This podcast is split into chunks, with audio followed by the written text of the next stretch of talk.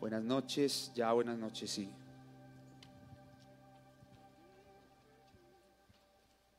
Podemos seguir. No. ¿O no? bueno, antes de empezar, siempre, siempre me gusta empezar honrando a mis pastores, Pablo y Claudia, que están en casa con su familia, gracias a Dios, a mis compañeros de, de milicia, por decirlo así, a Daniel y a Eri, a Estelita y Liliana y por supuesto a mi esposa.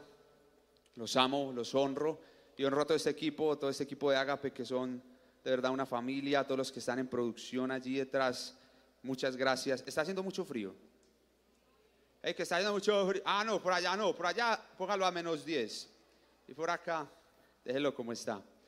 Bueno, para empezar, eh, como ustedes saben, como iglesia hemos venido pasando por unos momentos muy bacanos, digámoslo así, unos momentos muy, muy chéveres. Y el Señor me llevaba a escribir lo siguiente. Espero que le pongan mucha atención a esto que el Señor me llevaba a escribir. Se llama de repente, de repente. Dice, de repente te ganas la lotería y te vuelves adinerado. De repente te ganas la rifa en la fila del supermercado. De repente te enamoras a primera vista. De repente te llama tu padre que hace años no te llamaba.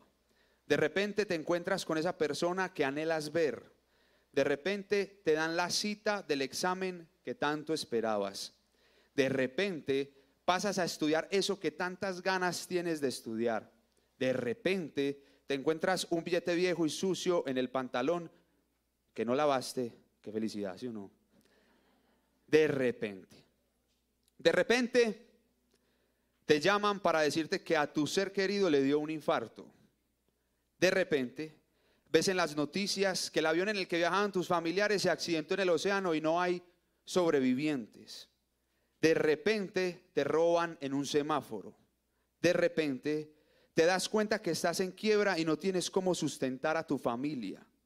De repente vas a pagar en el supermercado y no te pasan las tarjetas porque estás en cero y sobregirado. De repente te llaman y te avisan que tu padre fue arrollado por un auto. De repente te llaman y te dicen que tu amigo se suicidó de repente te anuncia que tienes cáncer. De repente. ¿Cómo lidiar con los de repentes? Con los que dan alegría. Si te ganaste la lotería, a todos nos han enseñado a gastar o no. No. Si nos ganamos la lotería, ¿qué hacemos? De repente. Ténganme en cuenta, no, estoy molestando. Si de repente llega una sorpresa a tu vida, ¿qué pasa? Pero si de repente te llaman y te dicen que un ser querido sufrió un infarto, ¿qué sucede? ¿Cómo lidiamos con eso? ¿Cómo tratamos esos de repentes que llegan así, fulminantes? ¿Alguien le ha pasado eso alguna vez? Yo creo que todos alguna vez hemos sentido un de repente. ¡Bum! ¿Qué hacer? ¿Cómo comportarnos? ¿A quién llamar? ¿A quién pedirle ayuda? ¿A quién le decimos que que nos soporte en medio de esa situación. Salimos corriendo, ¿qué hacemos? ¿Qué hacemos en ese momento? El jueves pasado, en el movimiento de vida de impacto, aquí los jueves a las 7 de la noche, eh, nos reunimos los jóvenes, todavía estoy joven, los jóvenes eh, de 25 a 35, y eh, una chica llamada Estefanía, ella me autorizó para dar su nombre, ella inclusive, yo creo que nos debe estar escuchando porque debe estar allí en la, en la cocina, allí ayudando, y ella contaba un de repente que me impactó demasiado. Ella es manicurista, ¿cierto? Así se dice. Gracias, mi amor, así es. Entonces ella dice que estaba atendiendo a su cliente, estaba atendiendo a su cliente y su cliente le dijo que al día siguiente le iban a hacer una operación porque tenía un tumor y que ella no sabía si ella iba a volver a estar viva. Ese fue el de repente que recibió Estefanía arreglándole las uñas a esta cliente de ella. Pregunta, si ustedes fueran la persona que estuviera arreglando las uñas, ¿qué hubieran hecho? Yo no sé si le hubiera dañado las uñas, si hubiera cortado un dedo. ¿Qué hubiéramos hecho ante semejante noticia? ¿Qué le dicen? Si una persona de esas te abrió el corazón. Ella, muy hermosa, cuenta que abrió una de las promesitas que en su célula, para los que no saben, abro paréntesis, una célula donde nos reunimos hombres con hombres, mujeres con mujeres y no viceversa, siempre lo explico así para que me entiendan, donde estudiamos la Biblia. Ella dice que en su célula la líder le dio una promesita, unas promesas, y ella lo único, como de lo único que se acordó en ese momento fue entregarle una promesa a esta señora. Miren lo que decía la promesa. Salmo 118, 17. No moriré, sino que he de vivir para contar lo que el Señor ha hecho.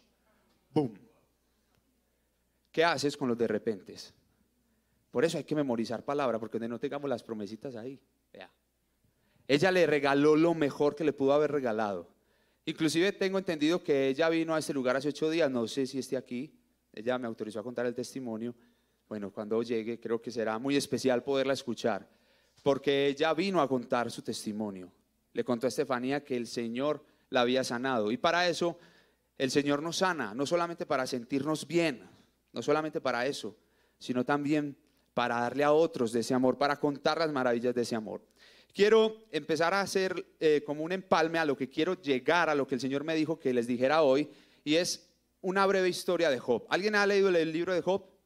Quizás es el, uno de los libros más antiguos, o no, por decir no el más antiguo de la Biblia, ¿cierto? Pero Job es algo muy peculiar porque Job eh, era una persona que la pasó de lo lindo, ¿cierto? Una maravilla. Tenía lepra, había entrado en una quiebra tenaz. Eh, sus amigos, le, mejor dicho, no lo querían, le decían infinidad de cosas. Y su esposa le decía, muérete y maldice a tu Dios. Qué joyita. Eso, le, si ustedes leen la palabra de Dios, ahí dice eso. Pero leyendo el libro de Job me encuentro con una línea muy delgada de felicidad, muy delgada de felicidad. Se lo voy a leer en tres versiones. Uno, en Reina Valera, en Job 6.10, es una línea muy delgada de felicidad porque dice, Sería aún mi consuelo si me asaltase con dolor sin dar más tregua, que yo no he escondido las palabras del santo. Hasta ahí, bueno, consultemos, volvamos a, mirar, vamos a otra versión. Dice, la otra versión de eh, la Biblia habla hoy, dice, eh, más aún en mi es mi consuelo y me regocijo en el dolor sin tregua, que no he negado las palabras del santo. Me regocijo en el dolor sin tregua. Ahí yo ya estaba, no entiendo. Mentiras que sí estaba entendiendo, pero no quería entender. Pero, miren lo que dice en esta traducción, dice, aún así me quedaría este consuelo. Aún así, con lepra, en la quiebra, sin los amigos, con la esposa diciendo que se muera. Aún así, aún así, en ese estado, él decía, esta alegría me queda este consuelo, esta alegría en medio de mi implacable dolor, en medio de mi implacable dolor. Yo tuve que leer eso varias veces, muchas veces. ¿Por qué? Y luego dice, el no haber negado las palabras del Dios Santo. ¿Por qué tuve que leer eso varias veces? Alguien ha sufrido un dolor insoportable. Alguien se ha pegado en el dedito del pie cuando se levanta. Cierto, uno que uno como ignora eso, eso es muy tremendo el dolor, el dolor más tremendo. Pero, sin embargo, estaba consultando mucho por qué Job, en medio de esa situación tan tremenda, no sé si alguno de nosotros haya estado en la misma situación de Job, no lo sé, no lo sé, puede, aunque nos dicen para documentarlo. Pero me impacta porque esa palabra alegría en el hebreo dice que no es negar la realidad, no es negar la realidad. Esa palabra alegría en el hebreo solamente aparece en esa parte de Job, en Job 6.10, no aparece en ninguna otra parte. Esa forma en la que él dice alegría es que él aprende a tener gozo en medio de su dificultad. Si me están cantando lo que les quiero decir?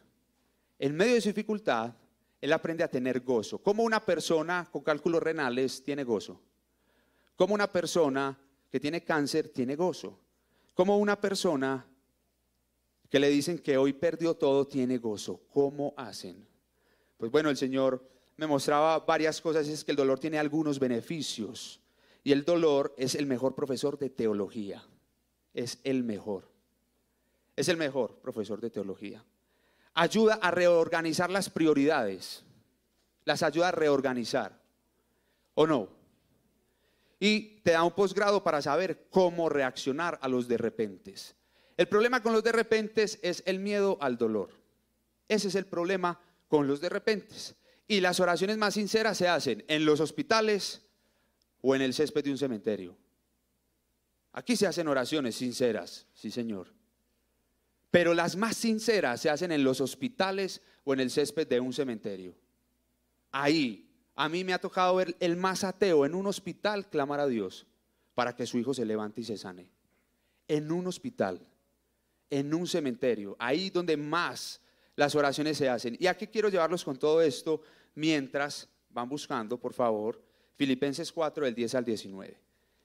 Eh, quiero que entendamos porque quiero que lleguemos a todo esto. Y es que hay muchos personajes bíblicos que han sufrido. Sara, infertilidad. Eh, José en la esclavitud, vendido por sus hermanos, 17 años en la cárcel. Eh, Juan el Bautista, qué cosa tan terrible. ¿Usted no ha escuchado la, la historia de Juan el Bautista? Eso es terrible. Es más, hace ocho días Daniel nos contaba, recuerdan la prédica de Daniel, como cuando estaba caminando hacia la barca de los, de los discípulos.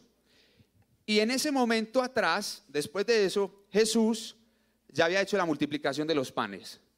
Pero casi similar, casi similar, estaba sucediendo que a Juan el Bautista, su primo, su primo amado, su pana, su mejor amigo, estaba haciendo, vea, y la Biblia dice, o sea, es la mejor serie de Netflix. La Biblia dice que lo llevaron en una bandeja a su cabeza. O sea, cuando uno lee la Biblia no todo es tan tierno. Llevaron su cabeza. Y Jesús estaba en ese momento, o sea, Jesús lloró. Jesús también sufrió. También pasó por el dolor.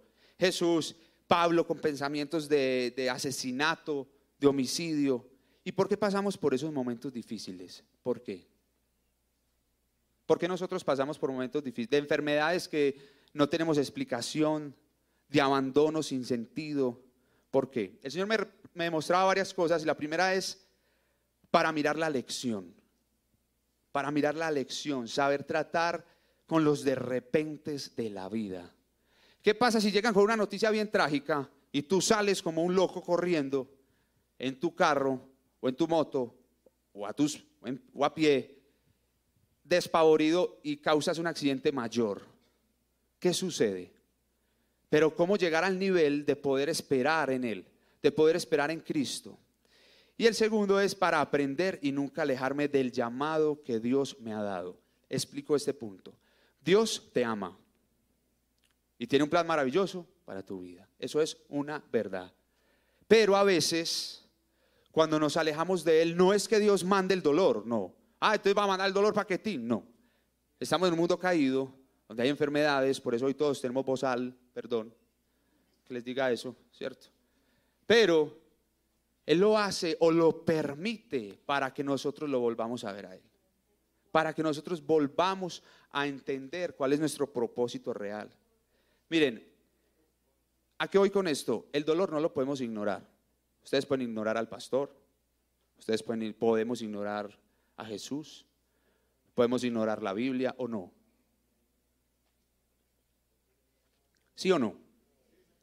Podemos ignorar la palabra de Dios.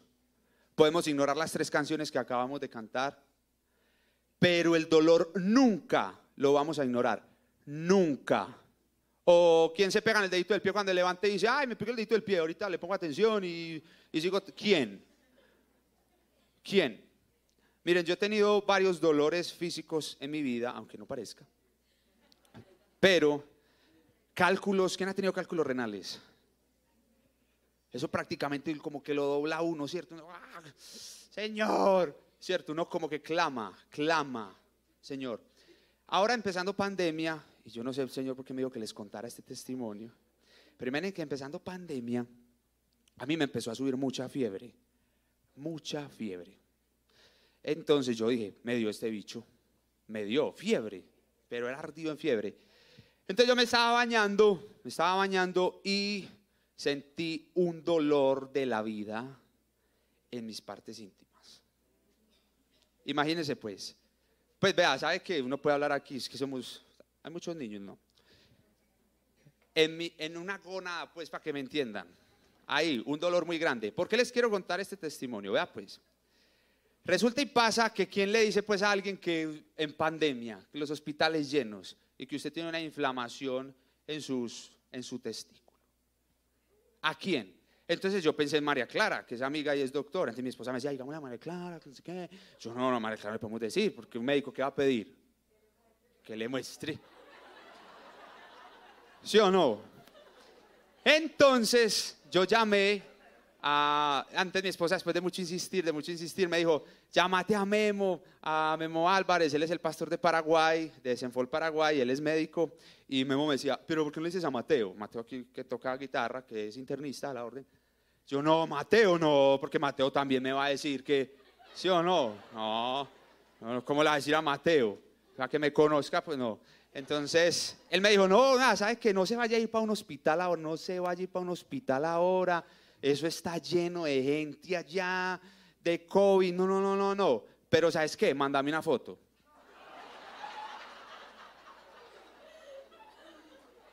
Una foto. Y me mandó el cuadro, el cuadro de cómo se debía tomar la foto, todo estético, que de aquí, de allá para acá, de arriba, que de frente. Le mandé la foto. El dolor era tan grande que le mandé la foto. Entonces él me dejó el siguiente mensaje y me dijo, hermano, váyase ya para el hospital. Váyase ya, vaya que lo revisen, ni les cuento todo lo que pasó allá. Pero ¿por qué les quiero contar esto? Porque era una persona muy orgullosa con respecto a esas cosas cuando me da un dolor de cabeza, cuando me duele el dedito gordo del pie, cuando muy orgulloso, no digo nada, me aguanto los dolores de cabeza, no le cuento a quién estoy si estoy enfermo, no cuento nada de eso. Y en ese momento me vi obligado por el dolor a contar. Obligado. ¿Quién ignora un dolor? ¿Quién ignora un dolor? Yo he visto gente postrada en sus rodillas, clamando, que ni su chequera puede con eso. No le pueden pagar ni al mejor médico del mundo para que les quite ese dolor y los pueda levantar de donde están. Clamando que los levanten. Y por eso quiero que lleguen, que lleguemos a esta parte y es, antes de que leamos Filipenses 4, del 10 al 19, que qué bueno que lo leamos todos juntos, es que los problemas y el dolor muestran el carácter. El dolor no te hace mejor. ¿Ustedes recuerdan antes de que iniciara esto que decían que íbamos a ser mejores? Somos mejores. Que después de esto íbamos a hacer. No, esto realmente, el dolor revela el carácter de las personas. Ah, es que esta persona no tenía plata, llegó un de repente y le dio la lotería y entonces ya cambió. No, realmente él siempre ha sido así. Lo que pasa es que no tenía plata para demostrarlo. Realmente es eso. El carácter se revela con el dolor. Y por eso tenemos que ser entrenados y aprender lo que el Señor nos quiere decir a través de Filipenses 4:10. ¿Todos están ahí? Listo, vamos a leerlo todos juntos.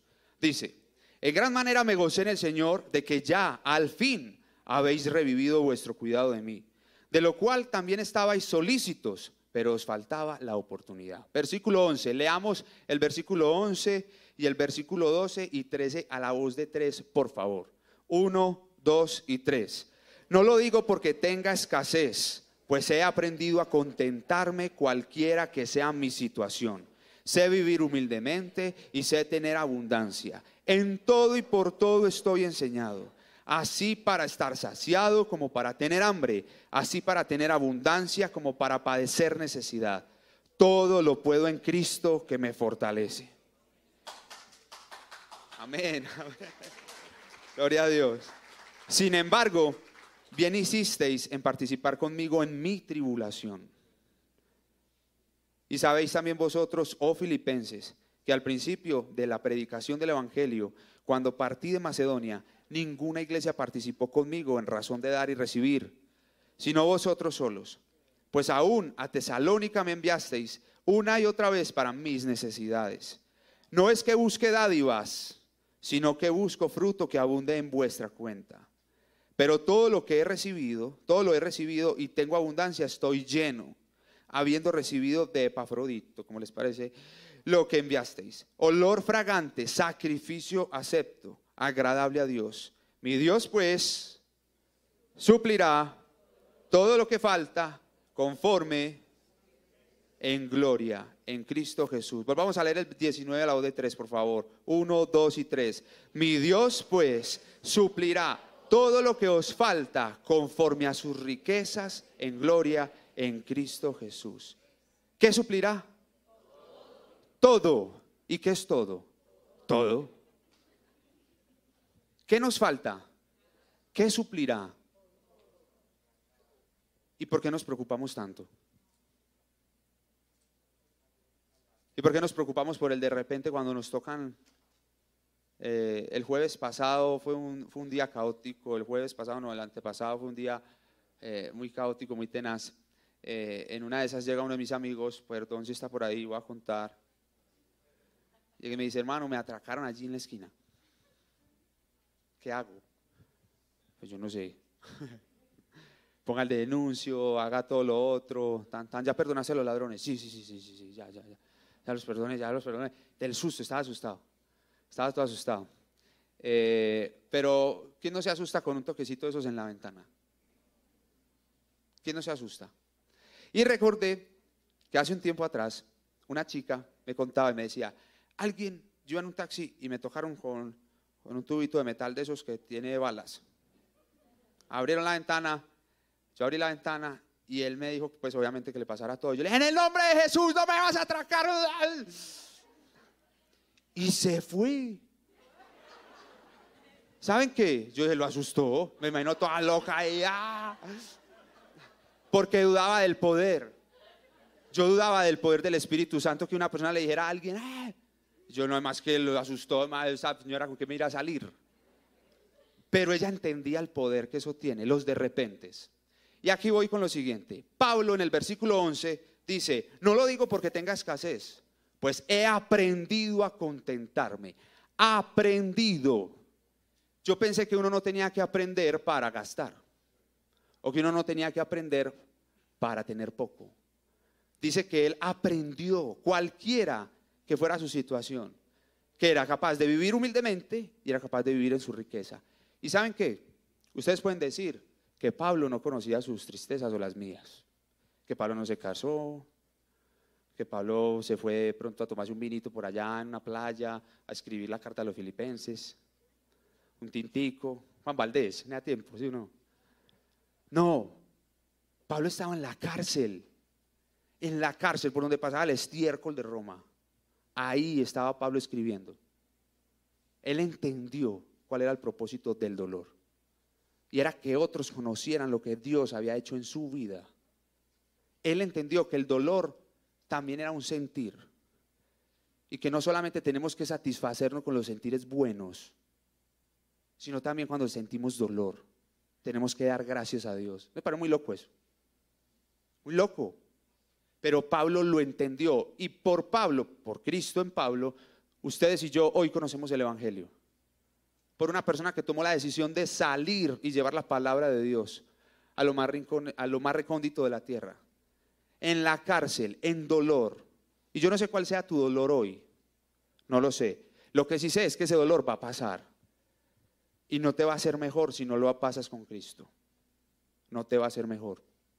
Soy portador de malas noticias. Cuando pases ese dolor, necesitamos que ese dolor haga algo tan profundamente en ti que otros conozcan a Cristo de lo que Él hizo en sus vidas. Que otros vean, entren y vean lo que Él ha hecho en nosotros con el dolor. Él dice que aprendió, tuvo que tener un proceso, un proceso de aprendizaje. Y el problema es que no nos gusta el proceso, nos gusta la suma, nos gusta la multiplicación, pero no nos gusta la resta ni la división, no nos gusta. No nos gusta eso. Pero en medio del dolor y en medio del quebranto, Pablo escribe, sé vivir humildemente y sé tener abundancia, en todo y por todo estoy enseñado, así para estar saciado como para tener hambre, así para tener abundancia como para padecer necesidad. Todo lo puedo en Cristo. Todo lo puedo en Cristo. Todo absolutamente todo. Así que si en este momento tú estás pasando por un momento de dolor, yo te invito a que tú cierres tus ojos en este momento, por favor. Cierra tus ojos.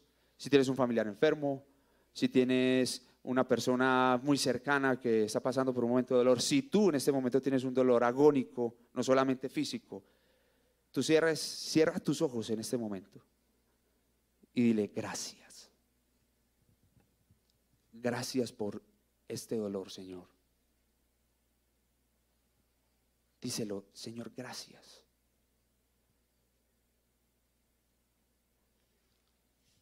Dile, Señor, he aprendido a contentarme cualquiera que sea mi situación.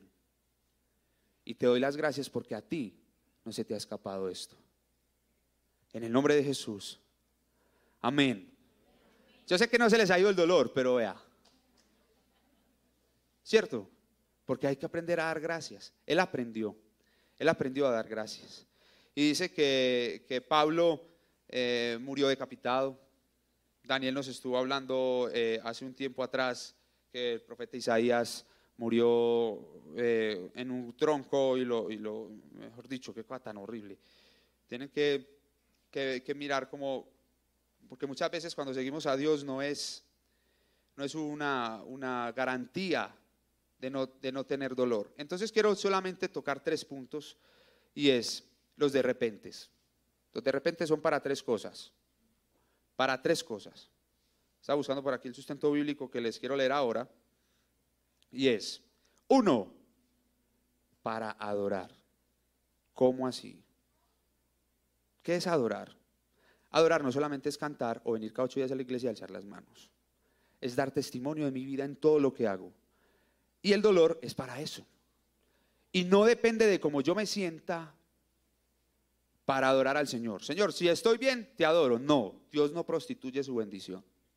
Él no es así. Él en medio del dolor te va a bendecir. Y en medio del dolor lo tenemos que adorar. Ahora cuando cantemos la última canción, ¿cuántos quieren adorar al Señor con nosotros? En medio del dolor lo tenemos que adorar. Para eso, uno, para adorar al Señor. Dos, para agradecer. Sustento bíblico para agradecer, Primera Tesalonicenses 5:18. Ahí está, plasmado. Y dice, dad gracias en todo, porque esta es la voluntad de Dios para con vosotros en Cristo Jesús. Y ahí me quiero detener en lo siguiente. Hay dos personas que están dando su vida por el Señor, están en esta, en, esta sede. Una de ellas es Lilico y la otra es mi pastora Claudia, que la amamos con todo el corazón. Y ellas dos, adicional del hecho de hace ocho días con, el toque de ventana de uno de mis amigos. En la mañana, como ustedes saben, ahora en el informe pasó que a, nuestro queridísimo y amado pastor, van a renovar el contrato, muchachos, eh, le pasó ese dolor, ¿cierto? Nosotros estábamos aquí en el oratorio orando por, con una pareja que amamos, pero cuando salimos nos contaron que habían salido. Pues con él yo, la verdad, no había caído como en la nota.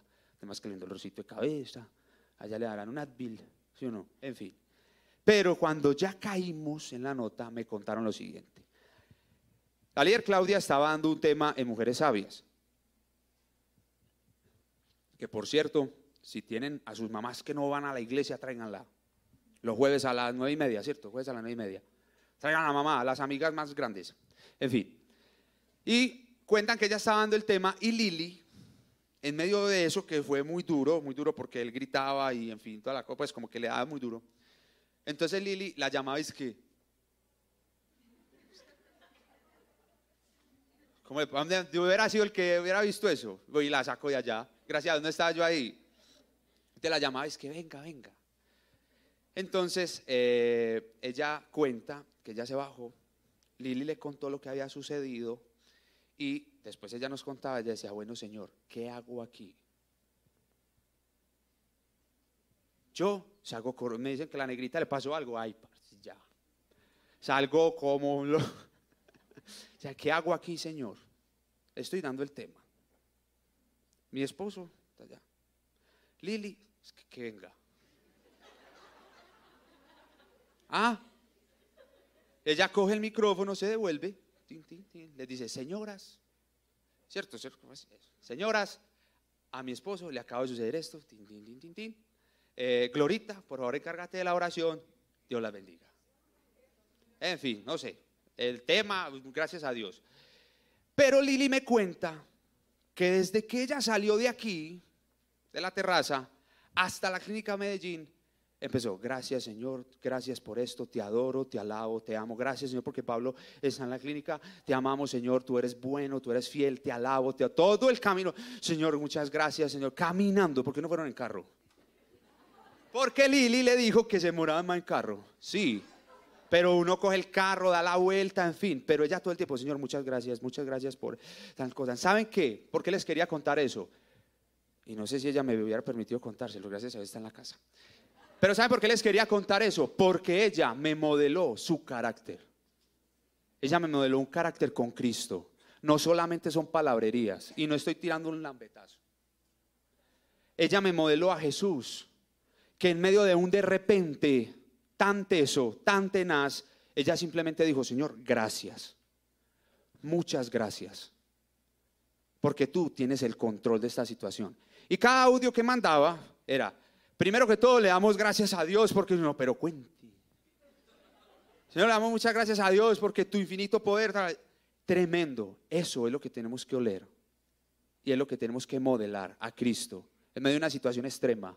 Señor, muchas gracias. Señor, muchas gracias porque tú tienes el control. Y saben qué, yo sé que el Señor obró y hizo un milagro en nuestro pastor. Yo sé. Yo sé que eso pudo haber sido un poco más grave. Pero nosotros nos paramos en oración, en adoración, y yo sé que el Señor nos escuchó. Pero escuchó a una esposa que en su de repente se fue dando gracias, no renegando. Job 1.22. ¿Quién lo puede buscar, por favor? Aquí lo voy a buscar de inmediato, porque quiero que que antes de darles la tercera razón de los de repentes, busquemos en Job 1.22. ¿Ya lo tienen ahí? ¿Qué dice? A la voz de tres. Uno, dos, tres.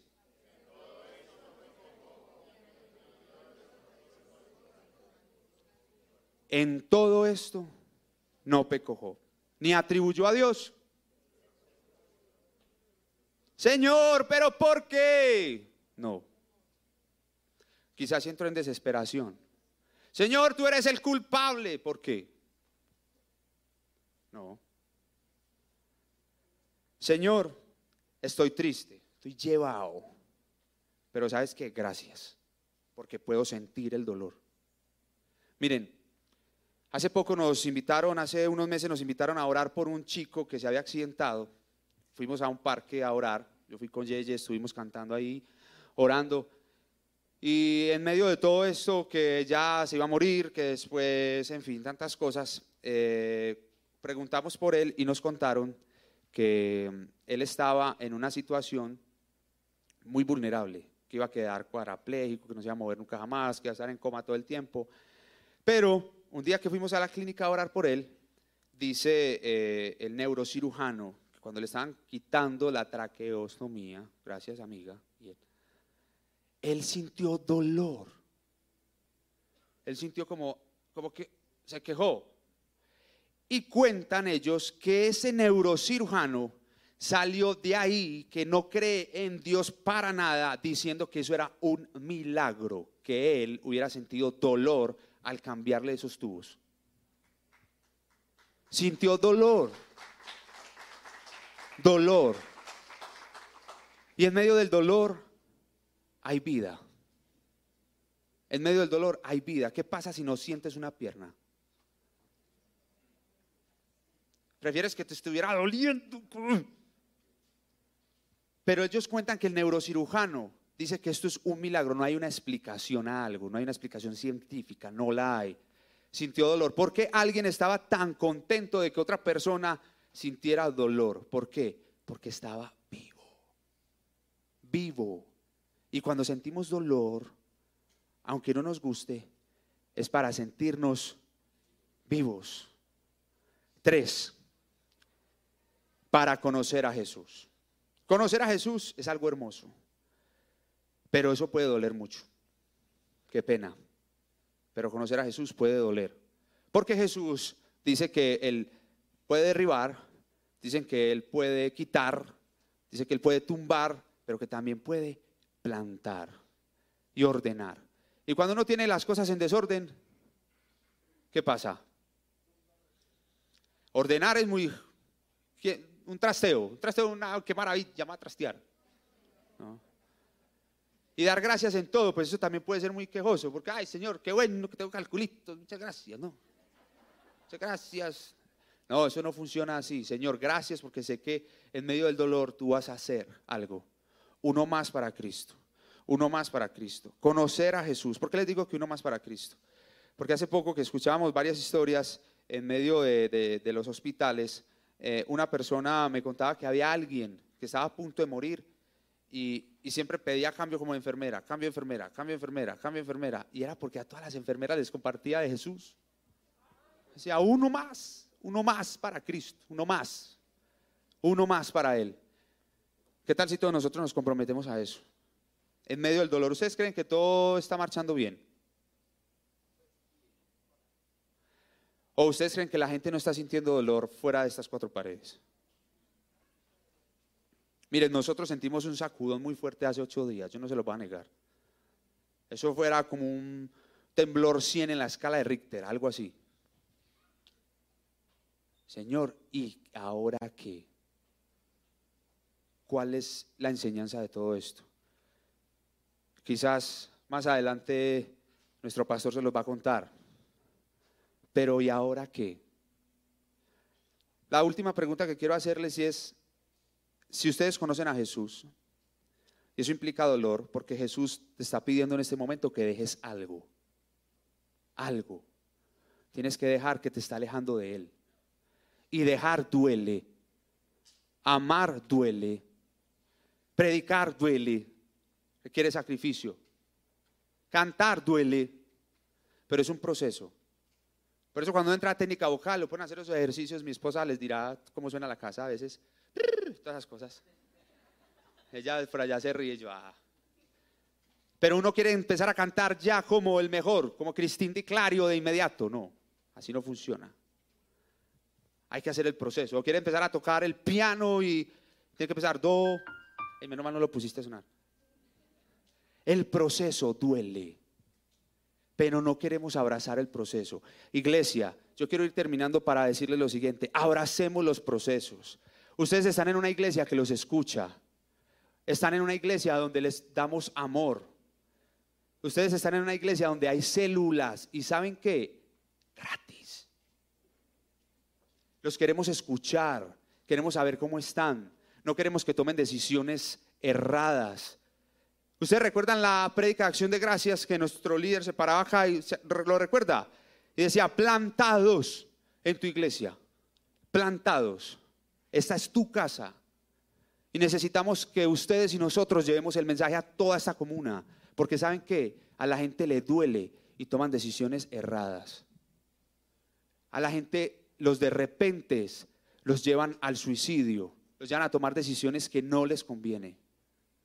Y nosotros necesitamos un ejército como ustedes, iglesia, que nos ayuden a llevar el mensaje de salvación para que los de repente no nos cobren vidas para que las personas tomen la decisión, para que los matrimonios no se divorcien, para que la den toda, para que la familia vuelva a ser lo primero, lo que se respete en este país.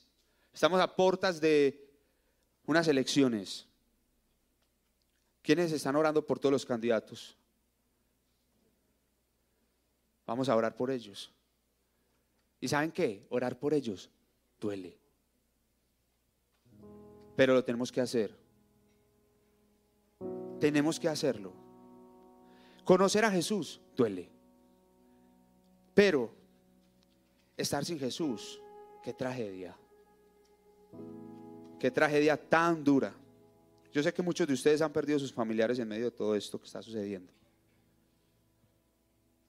Y créanme, duele, sí, pero Dios tiene el control. Él nunca pierde el control. Siempre lo tiene ahí. Así como cuando Jesús iba a la barca por sus discípulos, ¿lo recuerdan? Hace ocho días, que ellos pensaban que era un fantasma. Estaban embalados ahí remando, ahí remando. Ya, ya es tiempo que descanses iglesia. Descansa en Cristo. Ya es tiempo. Ya no más luchas, razonamientos, no más. Porque Él dio la vida por ti. Él estaba en el Getsemaní, arrodillado por ti y por mí, sudando sangre. Sudando sangre. Matthew, ¿cómo es que se llama eso médicamente? Hematidrosis. ¿Qué angustia? Ah, hematrosis, hematrosis. Mentiras, Marias. Gracias por desembalarme siempre. Yo lo pronuncié mal. Él estaba ahí, arrodillado por ti y por mí. ¿Por qué no valoramos eso? ¿Saben qué? Si Él no hubiera estado ahí clamando para ir al matadero lo que se le venía, el dolor, ustedes y yo no tuviéramos vida eterna. ¿Usted no le parece eso una tragedia? Estar sin Él. Estar sin Cristo es la peor tragedia de todas. Puedes tener tu chequera llena. Puedes tener a toda tu familia contenta contigo. Puedes ser el más generoso del mundo.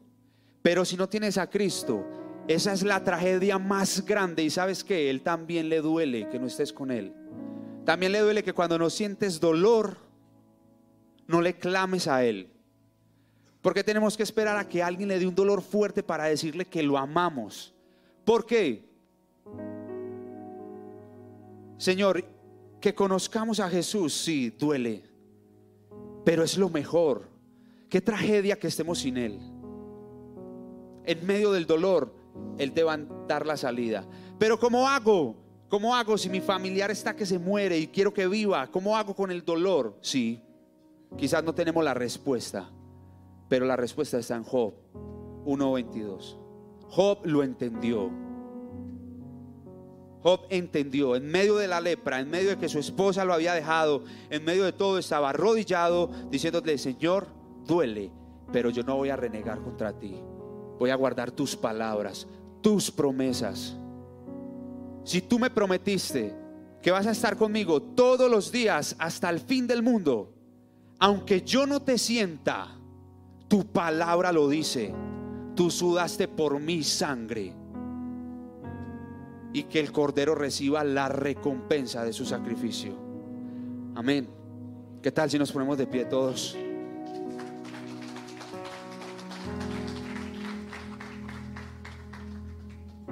Gloria a Dios.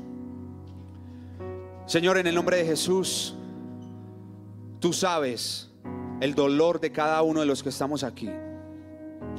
Tú has permitido que cada uno de nosotros pase por decepciones familiares, por quiebras, por enfermedades terminales. Tú has permitido, Señor, que nuestro líder haya sufrido, Señor, algo en su cabeza. Pero tú eres bueno. Tú eres tan bueno, Señor. No te queremos renegar por eso, Señor. Te queremos dar las gracias. Señor, y si tú decidiste que Él se levantara y que se levantaran otros tantos que se están levantando hoy aquí, es para que tu palabra traspase esta comuna 14 y luego el mundo entero, que nos, ponamos, nos podamos unir por nuestra nación, que ya dejemos tanta indiferencia, que podamos reconciliarnos en medio del dolor. Dile Jesús, aquí estoy con mucho dolor, dile Señor, aquí estoy, con mucho dolor, pero estoy dispuesto a ir a donde tú quieras llevarme. Dile Señor, a veces cuando te conozco, parece que tuviera más dolor que antes. Ayúdame, Señor, no a entenderlo, sino a agradecerte lo que vas a hacer después. Señor, en el nombre de Jesús te pido que toda incredulidad se vaya de este lugar, de las mentes que están en este lugar. Señor, en el nombre de Jesús te pido que todos los que estamos aquí, si tú nos has dado algún talento, lo usemos para que tu reino se expanda y tu regreso sea pronto. Señor, en el nombre de Jesús, yo quiero bendecir a tu iglesia a tus soldados, una iglesia que milita, una iglesia que da toda por ti. Tú lo diste todo por nosotros, no te guardaste absolutamente nada. nada, Jesús. Señor, en el nombre de Jesús te pido que quites toda pereza, toda tristeza, Señor, y que en el medio del dolor, así como Job, en esa línea delgada, encontremos alegría, alegría en nuestra tragedia, gozo en el quebranto. Señor, que todos los que estamos aquí seamos agradecidos contigo, que seamos personas que militan para que tu palabra se extienda, se expanda. Señor, en el nombre de Jesús no te voy a pedir que les quites el dolor que tienen. Tú sabes cuándo se los vas a quitar. Lo que sí te pido es que ese dolor, Señor, que está en ellos, sea para que ellos aprendan a manejar tu gloria, para que ellos aprendan, Señor, a verte, a llevar tu evangelio a otras personas, para que nosotros entendamos esto, Jesús, para que abracemos los procesos. Padre, en el nombre de Jesús, te pido que todos los que estamos aquí en este lugar, en una actuación de rendición, podamos alzar nuestras manos y decirte, Señor, me duelen los brazos, me duele el corazón, me duele mi mente, pero aquí estoy. Mientras tenga aliento de vida, te voy a servir. Señor, he aquí tu ejército, tus hijos, que van a impactar sus casas, que van a llevar grupos vida a sus empresas, que van a integrar nuevas células, que van a hacer crecer los movimientos, no para que se sientan bien, sino para que otros te conozcan. Señor, en medio del dolor parece que fuéramos locos dándote gracias por esto, pero la locura del Evangelio es lo mejor que nos ha podido pasar. Te pido que ellos los entiendan. Señor, te pido que saques de las mentes toda depresión, toda tristeza crónica, se vaya en el nombre de Jesús. Señor, que en el nombre de Cristo Jesús, toda adicción sea entregada a tus pies en este momento. Padre, recibe la adoración. Señor, tú dices que estarás con nosotros todos los días hasta el fin del mundo. Por eso te pido que en el nombre de Jesús entendamos que si nos duele es porque quieres que te adoremos, Dios. Si nos duele es porque quieres que te demos las gracias. Y si nos duele es porque quieres que conozcamos a Jesús. Señor, aunque nuestro orgullo nos haya sacado del jardín, tu sacrificio valió tanto que volviste a plantar el jardín en nuestro corazón. Y eso vale muchísimo. Señor, familias enteras. Puedo ver, Señor, familias enteras clamándote. Señor, personas que no se divorcian, Señor, que se toman de las manos, que van para adelante con su matrimonio contigo, Jesús. Señor, que las decepciones amorosas sean sanadas por ti y que sea para que otros crean que tú eres bueno. Queremos conocerte, Padre. Queremos conocerte, Jesús.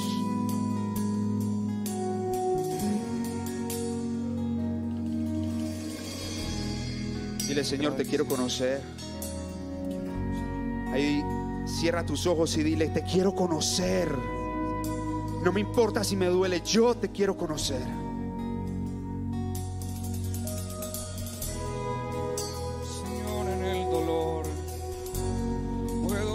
Conocer que tú eres Salvador. Jesús, eres mi salvación. Te puedo conocer como mi Salvador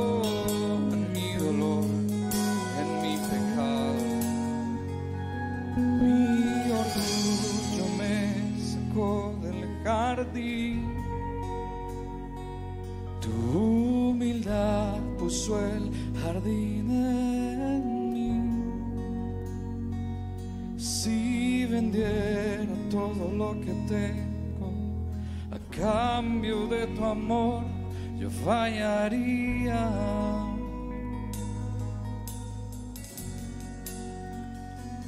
Porque tu amor no se compra ni se merece. Tu amor es un regalo, de gracia se recibe. Quiero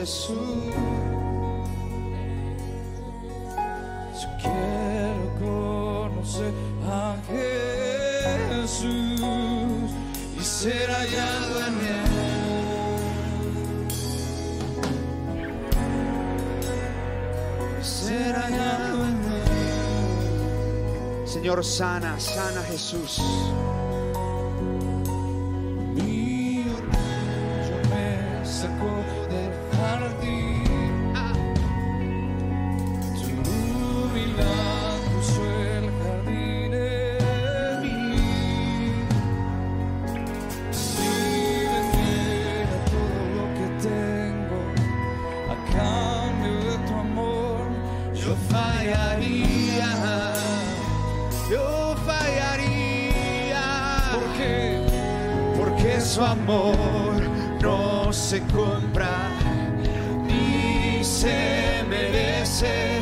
Su amor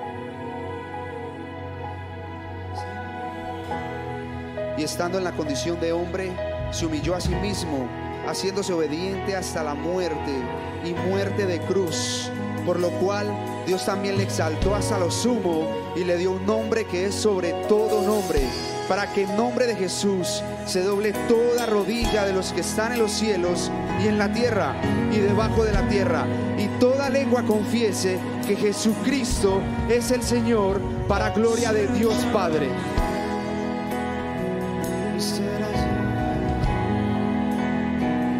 Señor, el nombre que sobre todo nombre, ese eres tú, Jesús.